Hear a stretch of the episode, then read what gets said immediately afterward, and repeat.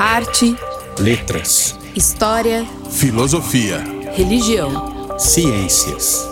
O Estado da Arte. Essa edição é oferecida pela CPFL Energia e pelo Ministério da Cidadania. Seja bem-vindo.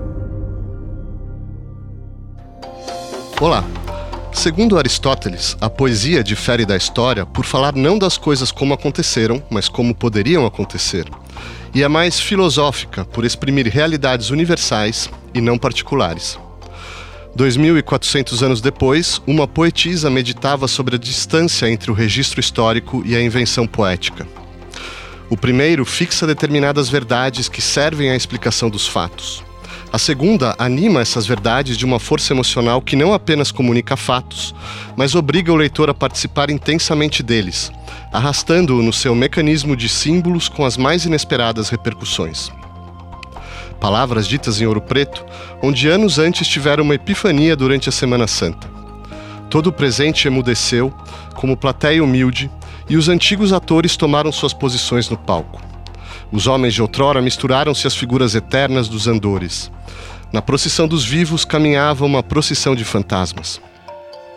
Eram os soldados, padres, poetas da rebelião esmagada pela coroa portuguesa em 1789 e resgatada 100 anos depois pela propaganda republicana, que consagrou em Tiradentes o herói cívico-religioso da mitologia nacional.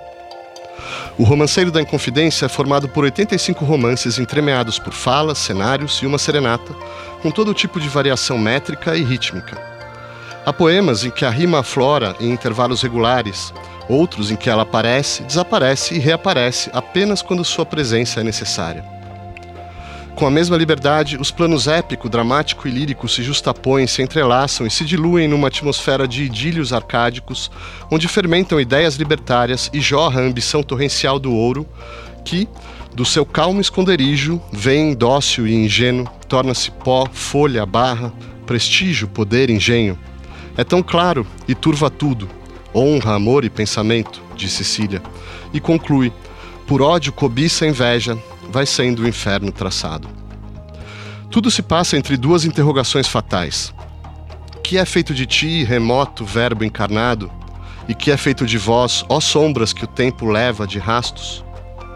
Suspensa entre uma e outra, a fábula da Vila Rica se degrada em ouro preto, revelando uma epopeia de heróis quiméricos, suicidas, traidores, uma apoteose de degredados, encarcerados e esquartejados, uma saga abortada que deságua no desterro interior das mulheres do romanceiro. As Isabéis, as Eliodoras, a donzela assassinada, o fantasma de Marília, Maria, a rainha louca.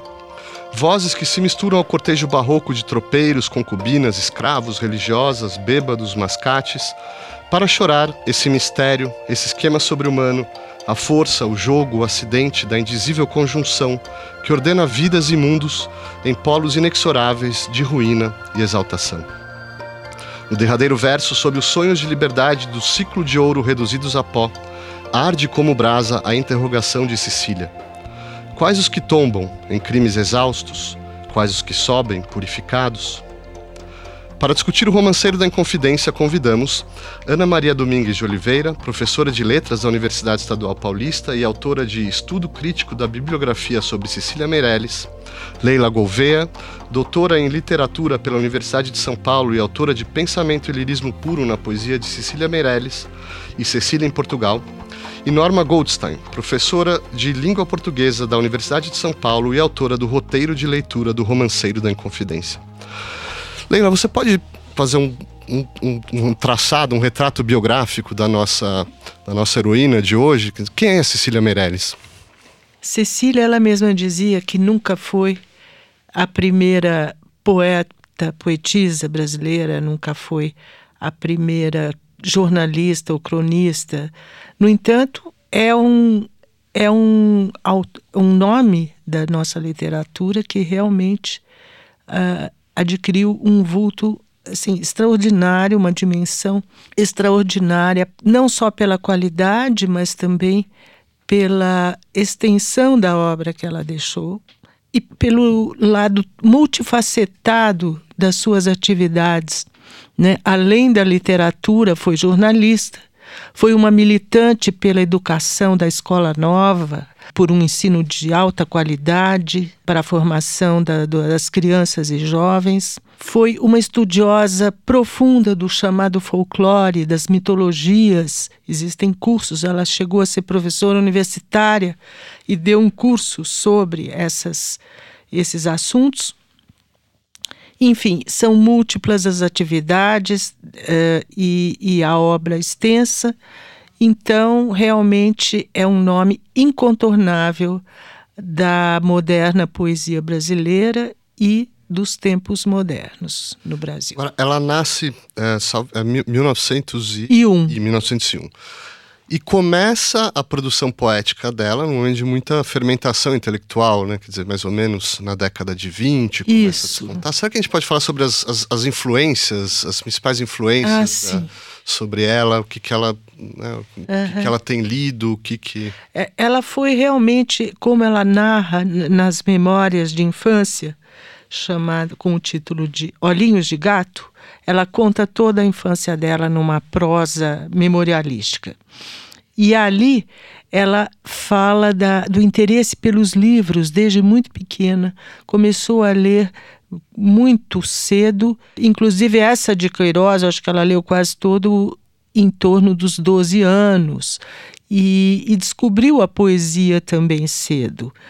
E, então, é realmente uma autora de leituras precoces, constantes e sua biblioteca no fim da vida se aproximava de 12 mil volumes em vários idiomas. Então foi realmente uma grande estudiosa, uma grande pesquisadora. Então, agora, no início, gostaria de situar que, porque nas artes brasileiras nós temos 1922, a Semana de Arte Moderna, que é uma uma linha divisória na, na, na cultura, na, na, literatura, nas artes. E onde estava Cecília em 22? Bom, lembremos que em fevereiro de 22, quando foi a semana, ela tinha 20 anos de idade, era uma professora uh, do ensino primário, hoje é fundamental, e tinha acabado de se casar, logo teria três crianças, não, não tinha assim os recursos de outras artistas de, de altas condições econômicas, sociais, que essas questões ajudavam algumas artistas, não digo restrição, mas uma certa dificuldade em, no acesso da mulher à, à cena artística literária. Então a Cecília casou-se com um artista plástico e gráfico que já era bastante entrosado nas artes, né? Uh, uh, no cenário artístico, jornalístico e literário do, do, Rio de Janeiro, o português Fernando Correia Dias, que tinha chegado a, ao Rio de Janeiro em 1914, e, uh, e foi ele que a introduziu um pouco nos círculos que ele frequentava, entre os quais das revistas uh, Festa, Árvore Nova, uh, e tem mais uma que agora me ocorre o nome, Terra do Sol. E uh, então essa, esse início né, em que ela foi introduzida pelo marido Correia Dias, que já era bastante conhecido nos meios literários e artísticos do Rio, é, é um fator a ser levado em consideração. Por isso, ela se aproximou desses autores, embora sempre com um, um olhar crítico. Ela nunca aderiu a essas bandeiras das, da revista Festa, Árvore Nova ou Terra do Sol. Ela colaborou ali porque ali ela tinha acesso, era, havia esse acesso mais garantido, mas não que fosse uma adesão estética. Né? Ela sempre foi, teve um espírito altamente independente, então ela nunca acabou uh, uh, se fechando, vamos dizer assim, com nenhuma religião, com uma, nenhuma filosofia, com nenhum partido político e com nenhuma tendência literária de maneira explícita e decidida. Ela se aproximava, mas se distanciava, o que era muito próprio da personalidade dela. Não sei se eu já falei alguma coisa.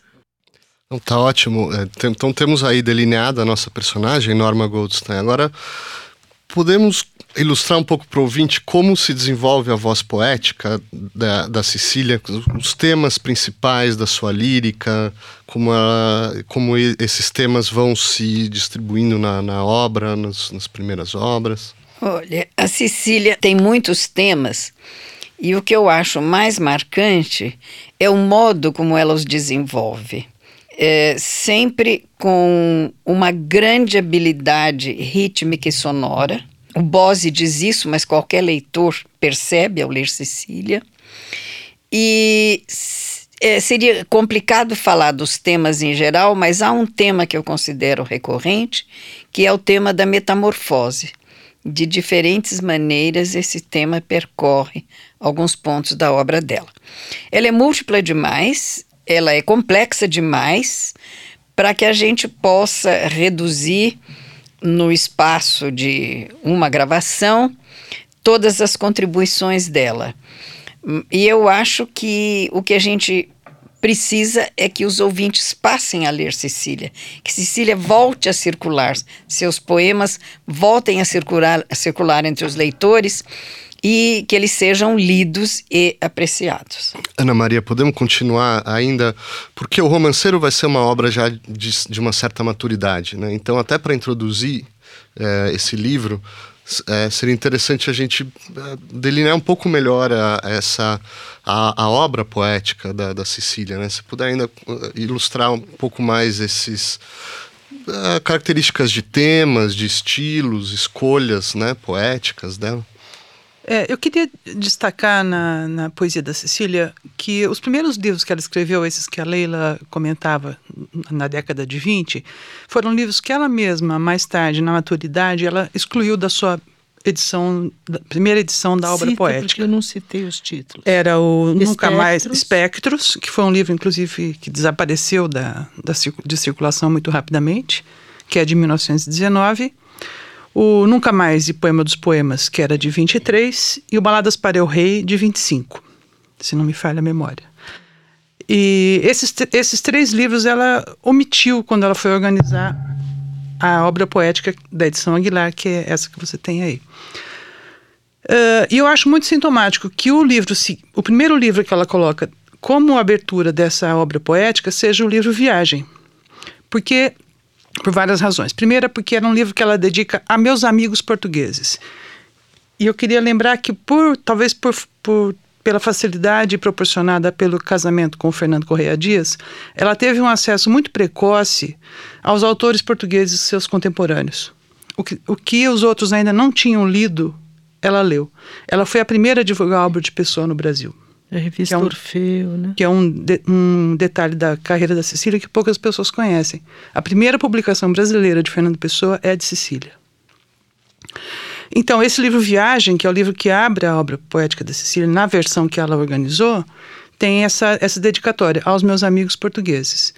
E nele aparece, eu acho que um tema fundamental que tem a ver com a metamorfose que a Norma citou, que é o mar. O mar ele é um ser em constante mudança, transformação. Então ele vai ser uma um símbolo muito uma alegoria forte da metamorfose. Da metamorfose na obra da Cecília. E isso vai percorrer, percorrer esses quatro primeiros livros da obra poética, que são Viagem, Vaga Música e Vaga. A gente pode lembrar que é um adjetivo, mas também pode ser um substantivo, que significa onda.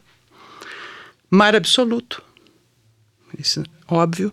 E retrato natural. Esse, uh, o retrato natural é que tem uma ligação menos óbvia com o mar, embora nos poemas também o mar esteja presente. O retrato natural é de 49, o romanceiro é de 53.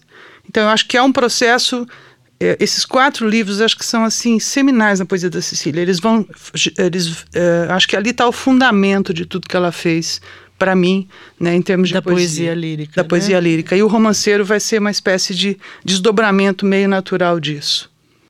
Eu vou propor uma digressão aqui, se vocês alguém puder sintetizar para o nosso ouvinte o que foi afinal a, a Inconfidência Mineira que vai atrair a Cecília Meirelles. A Inconfidência Mineira eu, foi um movimento político de libertação de Portugal e a gente sabe historicamente que eles queriam se libertar de Portugal E, mas não tinham propostas republicanas, não. Eles eram monarquistas, eles só queriam evitar a derrama, que era a cobrança absurda de impostos, e queriam que o lucro do ouro ficasse no Brasil. É, o que eu acho que atraiu a Cecília e é, é muito marcante é que o grupo que conspirou foi um grupo que uniu intelectuais, artistas, poetas e religiosos. Então, há um vínculo bastante forte entre a visão política, a busca da liberdade e a, a, criação poética. E nós temos aí o movimento do arcadismo, que, de certa forma, é o primeiro movimento que a gente pode chamar de nacional de brasileiro.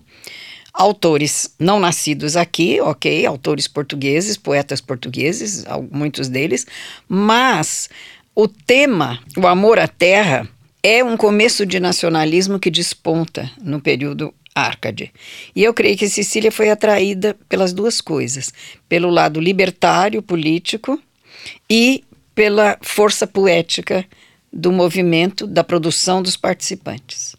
Como vai se estruturar esse livro, Leila? Lembrando a questão da, da origem do livro, eu esses quatro livros seminais que a Ana Maria comentou, uh, uh, eles são realmente o início da obra madura, né? Eu considero assim. E após esses quatro livros, eu sinto que a sentiu um certo esgotamento do seu discurso poético. Né? Então, ela buscava um novo caminho. E ela andava muito interessada no teatro, em teatro. E escreve, chegou a escrever né, um alto de Natal, quatro dramas né, que estão inéditos e ao mesmo tempo ela queria o grande sonho seria escrever uma tragédia. Então, na correspondência dela se vê com muita clareza esse processo. É, ela buscando o, o, realizar uma tragédia, dizendo que as suas origens do teatro estavam no teatro grego antigo e em Shakespeare. E com isso ela gostaria de uh, também entrar no mundo da tragédia, principalmente sob inspiração do Shakespeare e do teatro grego. Mas isso foi um processo demorado, ela sempre tinha mil atividades em, em, uh, conjuntas, e, no entanto, uh, até que um dia ela vai, como você mencionou, a Ouro Preto fazer a cobertura jornalística de uma Semana Santa, e no meio dessa procissão ela vê os fantasmas como uma visão poética. E a partir daí ela escolhe a matéria para a tragédia, que inicialmente ela pretendia eh, intitular Os Condenados. Lembrando possivelmente que havia um romance do Oswald de Andrade com esse título, ela aos poucos eh, foi mudando a ideia do, do título e de repente comenta com os amigos nas cartas a, a minha tragédia está se resolvendo na forma de poesia. Então ela descobriu o romanceiro, né? descobriu a forma romance para uh, registrar, para escrever a sua tragédia. E eu gostaria de lembrar que o romanceiro, o romance, é uma forma, né, como a Norma lembra no seu livro, uh, uh, medieval né? E como a própria Cecília conta, é uma narrativa rimada. E o romance, muito uh, explorado pelos autores, escritores espanhóis e portugueses, sobretudo, né? e também com um, um caráter popular muito forte. Né? O existe uma familiaridade com a literatura de cordel, com os altos. Né? No entanto, na Espanha do, do, da primeira metade do século XX, o romance emergiu com grande força na poesia moderna. E é uma poesia na Espanha que alguns críticos consideram a poesia de mais alta qualidade, a, a, a da Espanha, a poesia moderna de mais alta qualidade que houve no Ocidente. Né? Através não só do Antônio Machado, que é uma geração anterior, mas de Garcia Lorca, de Pedro Salinas, de vários outros poetas que reaproveitaram a forma romance, trouxeram à tona novamente a forma romance, não só na sua versão popular, mas também através dos grandes autores da época do Barroco, Gôngora, acho que Quevedo também. Enfim, então a Cecília é sempre muito antenada e lia muito a poesia espanhola, inclusive uh, tinha um amigo, um grande escritor que, homenageado pelo Manuel Bandeiro, Bandeira no Rondó dos Cavalinhos, né? o Alfonso Reyes, que era um grande escritor, um grande erudito e que escreveu romances del Rio de Janeiro.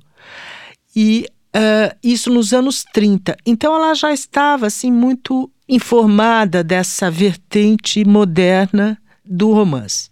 E foi aí que ela acabou conciliando o romance e o projeto da tragédia.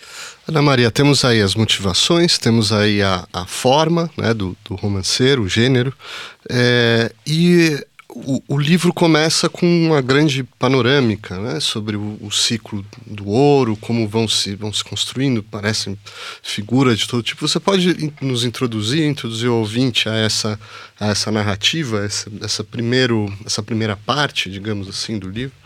Tá, eu posso fa fazer um, um, uma exposição sobre claro. uh, a estrutura geral e, do livro, né, uhum. da maneira como eu penso, né? Eu acho que o livro se divide em quatro partes que são mais ou menos marcadas pelo aparecimento de um novo poema chamado Cenário. Cada, cada vez que ela coloca cenário, se, uh, a gente tem uh, acesso a uma nova, um novo momento da, da narrativa. Né? Então, a primeira parte seria os antecedentes da conjuração, que é da descoberta do ouro, e aí ela vai contar a história da, do, do, Conde de Assumar, da Chica da Silva, que são coisas que são anteriores à conjuração propriamente dita. Depois, quando a segunda parte já começa em pleno, em pleno desenrolar dos acontecimentos da conjuração. É na segunda parte que é, vai estar tá o início da, das conversas, vai estar tá a delação do Joaquim Silvério, o julgamento, é, a condenação e tudo mais. A terceira parte é o momento imediatamente posterior à, à morte de Tiradentes e, a, e ao degredo dos demais conjurados. Então é um pouco o que aconteceu com cada um depois que o Tiradentes foi morto, né? Não só para o Alvarenga e o Gonzaga que foram para exílio, mas também das esposas que ficaram, como é que isso se desenhou depois da morte do Tiradentes. E a parte final já é assim, uh, bem depois, quando Dona, já no século XIX, quando Dona Maria vem para o Brasil, e ela vai morrer aqui, né? E também a história de Marília, que é a última da personagem dessa, dessa trama toda a morrer, ela morre já em meados do, do século XIX. Então, é mais ou menos essa estrutura do romanceiro.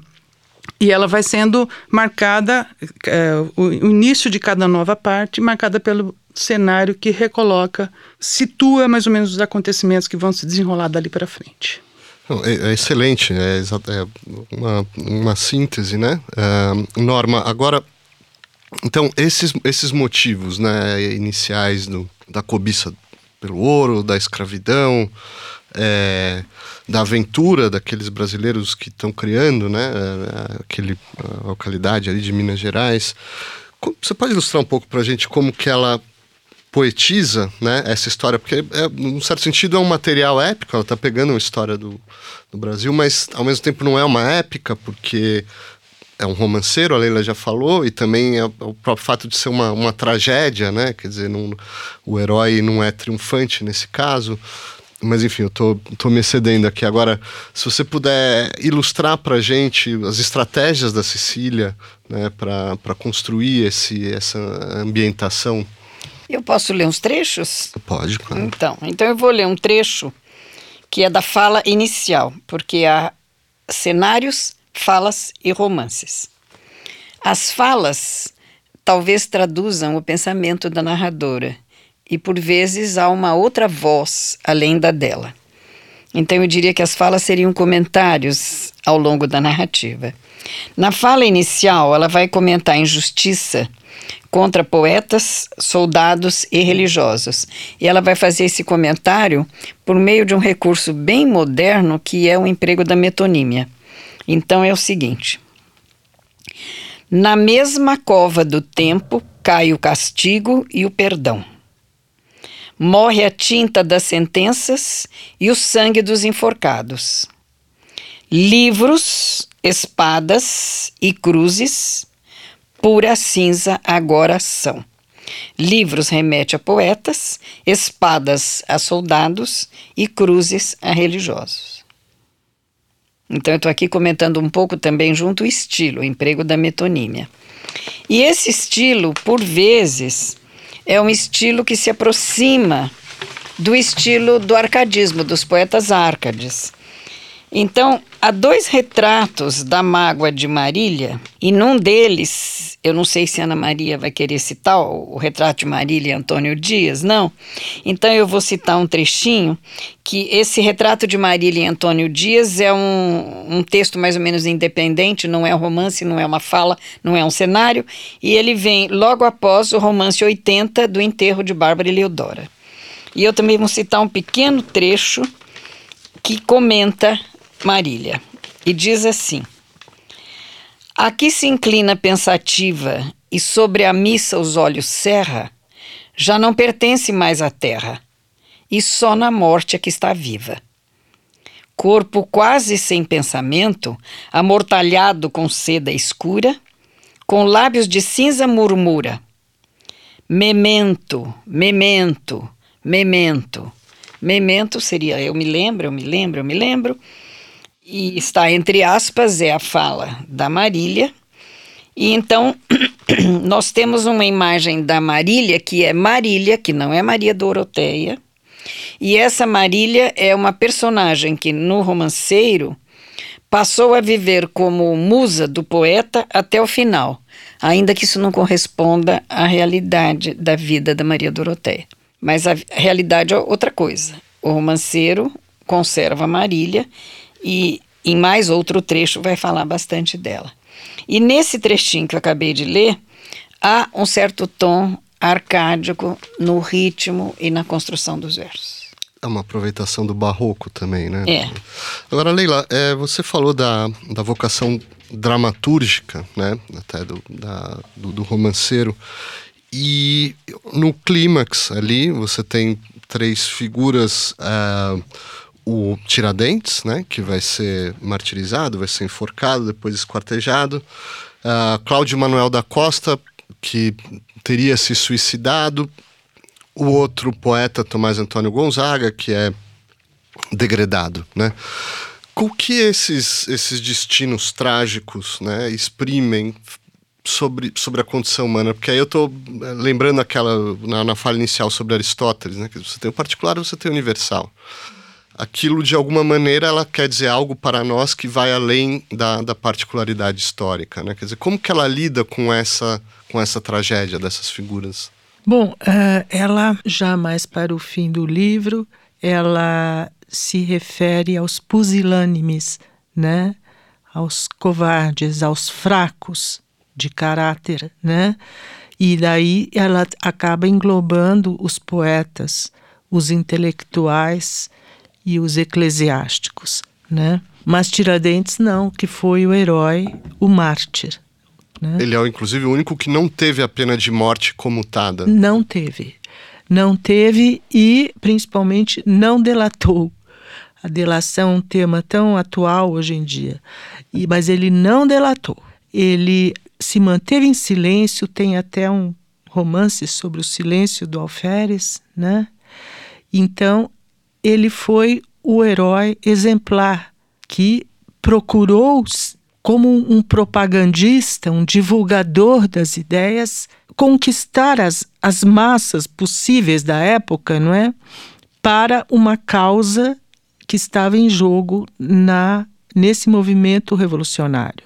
E, no entanto, ele jamais delatou ninguém e foi a principal vítima a ponto de perder a vida e ter o, ter o seu corpo esquartejado.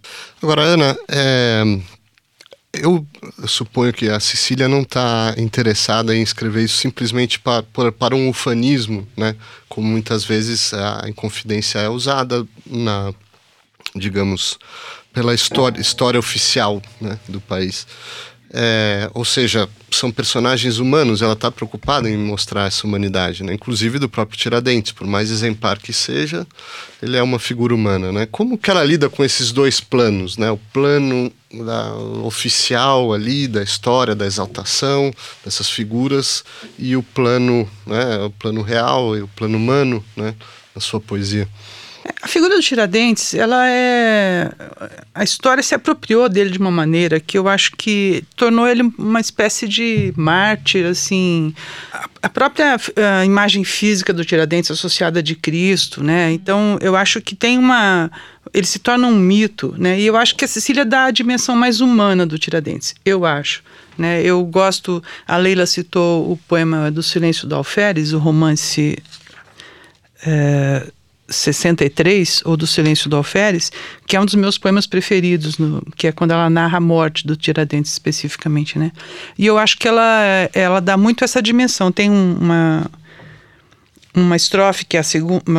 Bom, o poema é dividido em duas partes, e a segunda parte dele é exatamente a narrativa da morte. E tem uma estrofe, a segunda estrofe dessa segunda parte, que diz assim: Tanto tempo na masmorra, tanta coisa mal contada. Os outros têm privilégios, amigos, ouro, parentes, só ele é que não tem nada. No fundo, ela está colocando aqui uma questão de classe. Né? O Tiradentes ele era um alferes de cavalaria, ele não era um desembargador, ele não era um, um fazendeiro, ele não, ele não tinha nada. Né? Também por isso é que ele vai. Não é só porque ele teve a, a, generosidade de assumir a culpa, na verdade, ele não tinha as costas quentes que outros tinham nesse processo. Né? É, posso é, comentar mais um pouco esse trecho? Claro, por favor. Porque eu acho que aqui tem, para mim. Uma, um pedaço, Ana. É, eu, eu tô louca para ler esse pedaço, porque para mim é, é uma amostra da genialidade da Cecília, de como ela consegue contar a morte do Tiradentes sem contar. Inclusive fazendo referência ao esquartejamento sem falar dele. Né? Então, ela, ela, deixa tudo implícito e ela confia que o leitor vai saber ler nessas, nessas entrelinhas o que se passou de fato, até porque é uma história, uma história sobejamente conhecida por todo mundo que passou pelos bancos escolares nesse país. Né? Então, ela diz assim: é a última estrofe do poema. Já lhe vão tirando a vida, já tem a vida tirada. Entre esses dois versos, Tiradentes é enforcado. E é no, no espaço entre, dois, entre esses dois versos que acontece a morte dele. E ela não fala sobre ela. Já lhe vão tirando a vida, já tem a vida tirada. E o esquartejamento vem nos três últimos versos. Agora é puro silêncio, repartido aos quatro ventos, já sem lembrança de nada.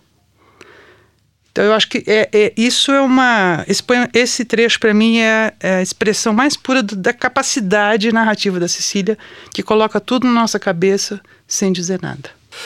Norma, depois desses eventos, né, o malogro do Levante, é, como a Ana já tinha estado, você tem uma última parte do livro que é a memória né, dessas figuras que, que ficam, quer dizer, é o que, o que resta. Né?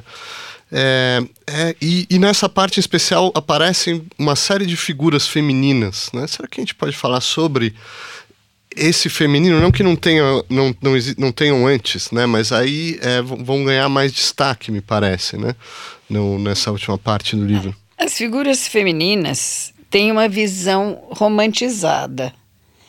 É, e, de certa forma, é, como elas eram também na poesia arcádica, elas aparecem quase que como decorativas. É, bonitas, amorosas, saudosas, sofredoras, muito especiais, mas aquele muito especial do feminino. Estou é, tendo uma visão de século XXI, mas do feminino que não tem muito espaço. E o, o, o que não aparece no poema, onde eu estava. Outro dia. Ontem eu estava discutindo com Ana Maria, não sei o que, que a Leila acha. Na verdade, nos autos, talvez haja um registro de que a Bárbara Eliodora pediu o resgate da sua parte da herança. E isso não aparece no romanceiro. Então, com essa minha visão um pouco feminista, eu gostaria de ter visto Bárbara Eleodora reclamando, aparecendo como liderança e tal, e isso não está no romanceiro. O romanceiro é genial, é maravilhoso. Mas a parte das figuras femininas é sempre melancólica, melancólica e romantizada. E nem por isso menos bonita, muito poética, né? Posso complementar um pouquinho? Pode. Posso.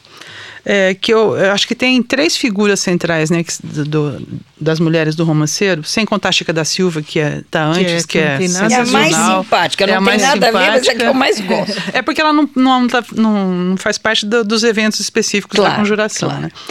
Então, mas as três que fazem parte, que são Bárbara Eleodora, a Marília, né, ou Maria Doroteia, e Dona Maria, primeira, é, ela, é engraçado que dessas três, duas enlouquecem. A Bárbara Leodora enlouquece e morre louca. Dona Maria enlouquece e vem morrer aqui no Brasil louca, né? É, como se ela estivesse pagando pelo pecado de ter condenado os, os conjurados antes. A única que sobrevive e vive bastante tempo, morre já pra, com mais de 80 anos, é a Maria Doroteia. Né? E ela parece que ela teve uma capacidade maior de se adaptar àquela situação, né? Então eu acho que, embora ela tenha uma figura um pouco romantizada, eu acho que é, é a figura das três mulheres quem se dá melhor aí é ela. Agora, Leila, é, agora olhando para o conjunto da obra, né? O que, que esse poema diz sobre a, a visão da Sicília sobre o Brasil, sobre a nacionalidade brasileira, sobre os destinos da nação, digamos assim, né? Às vésperas do livro ser publicado, em 1953, que saiu, né? Ela, um escritor amigo, Abigail Renault, ela fala que o romanceiro é um livro de independência e é um livro brasileiro, né? Enfim, eu acho que ela traz à tona, uh, sim, como disse uma crítica importante dessa obra, uma estudiosa importante que já faleceu, a escritora Ilka Laurito, não é? Existe uma voz que conta e uma voz que canta, né? No romanceiro. E ao mesmo tempo, eu creio que, é, que o livro traz também, não é? Num recorte alegórico, várias questões do Brasil contemporâneo da poeta e provavelmente nosso, né? Existem questões, por exemplo, da a justiça sem isenção, quando ela fala dos garranchos e dos erros de ortografia de certos juízes despreparados, né? A questão da delação, né? A questão da exaustão da terra, exaurir a terra até ficarem só cascalhos e rejeitos, como vemos hoje. Prenúncio do prenúncio presente. do presente. Como em Drummond. Como em Drummond. E ela já, já traz essa questão à tona, não é? No, no, na sujeira que deixa o, o, a garimpagem, os garimpeiros, né? Vários personagens que parece que só vão mudando de roupagem, mas que estão aí novamente, né? Vão-se as minas nos navios, sobre a terra despojada ficam lágrimas e sangue, né? É a nossa é a essência da nossa economia até hoje, infelizmente, né? Então, eu acho que como intuição poética, ela não trata só do Brasil colonial do século do século XVIII, o Brasil setecentista, porém também do Brasil contemporâneo dela que muito a entristecia, né? principalmente depois da que ela sentiu a grande amargura de não ter podido ver contempladas as reformas educacionais pelas quais ela tanto lutou. Né? Eu acho que realmente é o Brasil dela também sob um recorte alegórico e também nosso. infelizmente. O Brasil, Ana, e também agora dilatando um pouco o mundo, digamos, né? Quer dizer, existe isso enquanto expressão, esse poema enquanto expressão da condição humana universal, digamos assim, né?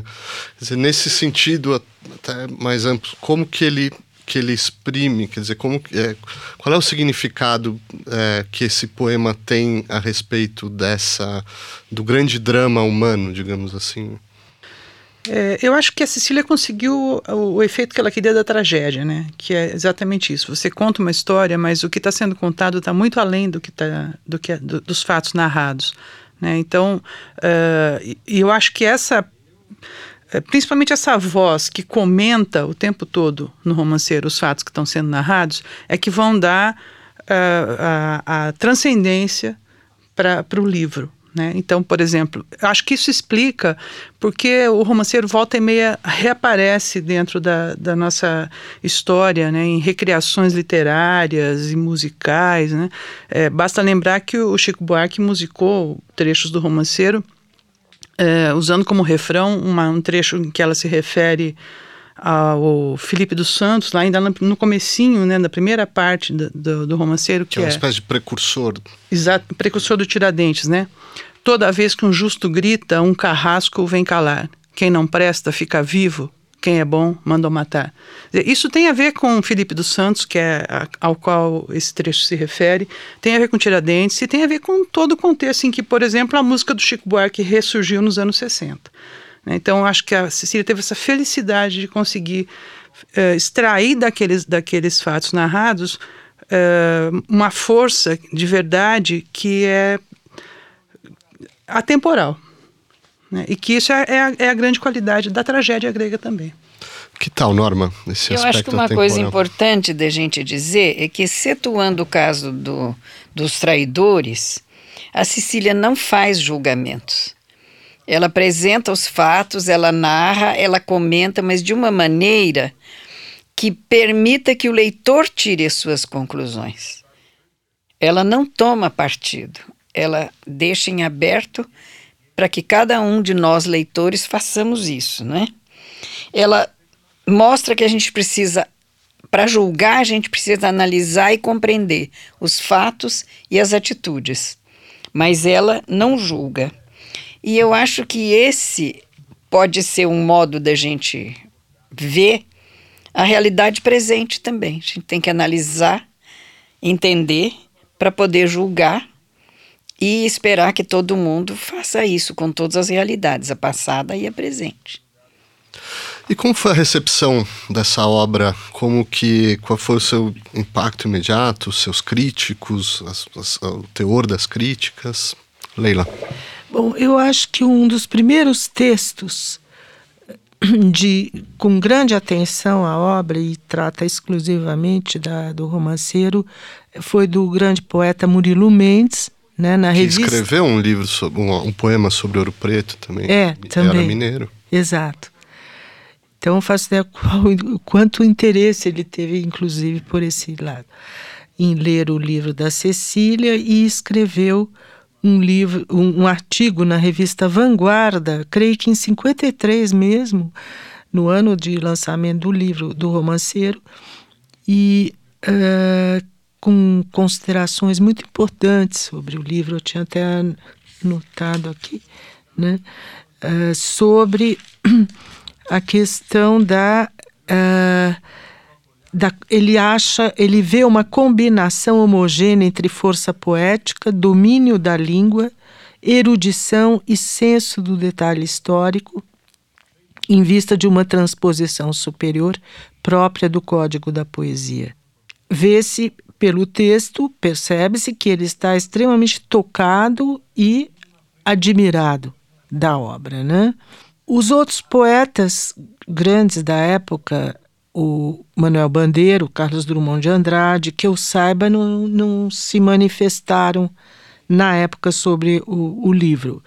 Agora, existem alguns uh, uh, relances, assim, por exemplo, tempos depois, o Mário Faustino, em 57, ele localiza no primeiro cenário do Romanceiro da Inconfidência a melhor terça rima existente em português, que é uma aquela rima usada pelo Dante Alighieri na, na comédia. Aí é uma série de, estu de estudos acadêmicos, você mesma tem um comparando com Fernando Pessoa, né?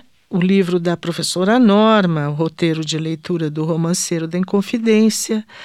Uh, a, a Margarida Maia Gouveia, uma, essa pesquisadora dos Açores, professora na Universidade dos Açores, em que fala sobre o valor nacionalista da obra, que lhe dá uma espécie de estatuto de poema homérico da libertação brasileira. Né? O Alfredo Bose uh, refere-se várias vezes, inclusive em suas aulas, as quais algumas das quais eu assisti, a essa obra-prima da língua portuguesa, que é o Romanceiro da Inconfidência, e analisou alguns poemas em aula. Né? Uh, enfim, o que me vem à cabeça. Posso? Claro, Ana. Ana Maria. Tá.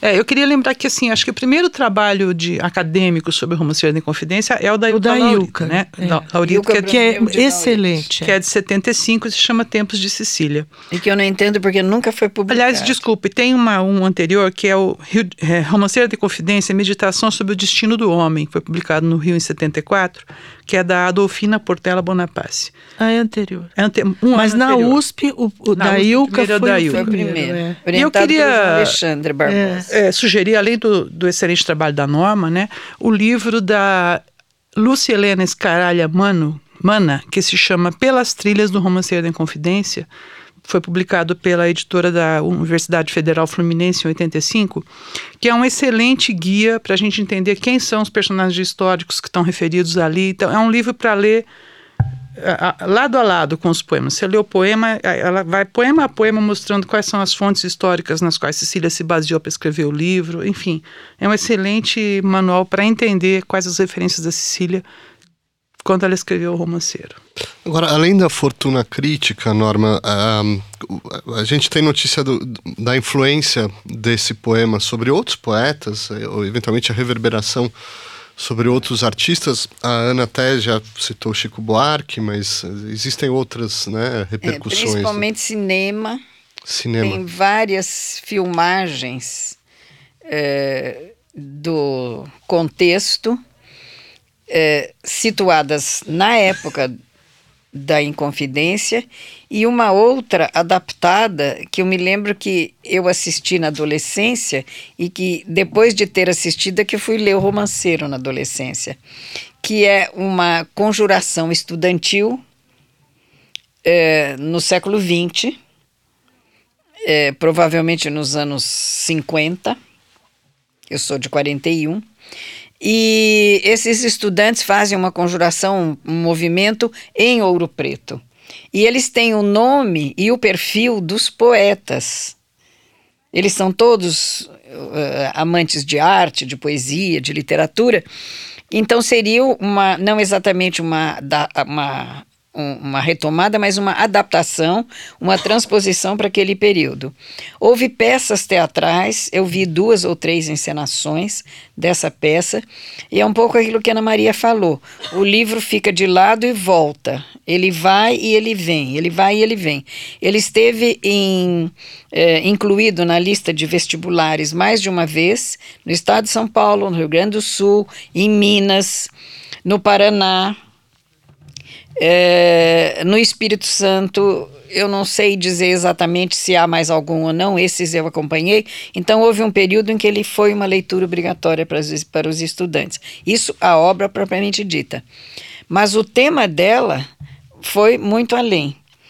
E o, os filmes são vários, e parece-me que alguns dos mais importantes é, se perderam, não se conseguiu guardar uma cópia exata. Tem o do Joaquim Mas Pedro, outros né, estão em Joaquim arquivos Pedro. e podem ser vistos. É, os Inconfidentes. O do Joaquim Pedro, exato. Os Inconfidentes. É, é o mais conhecido. Que é. pega trechos, uhum. né, das falas dos personagens. É, eu queria só lembrar é, que tem uma montagem do, do, do Romanceiro da Confidência, que era um ofertório que a Maria Fernanda fazia com o Rubem de Falco e Ítalo, Rossi. Isso durante muitos anos, isso percorreu vários teatros brasileiros aqui em São Paulo, no, na Aliança Francesa, no Teatro É, da Aliança Francesa, é, né? aham. Eu assisti lá, Direção do inclusive. Maurice Vanu. Exatamente. E isso, isso percorreu assim durante muitos Isso.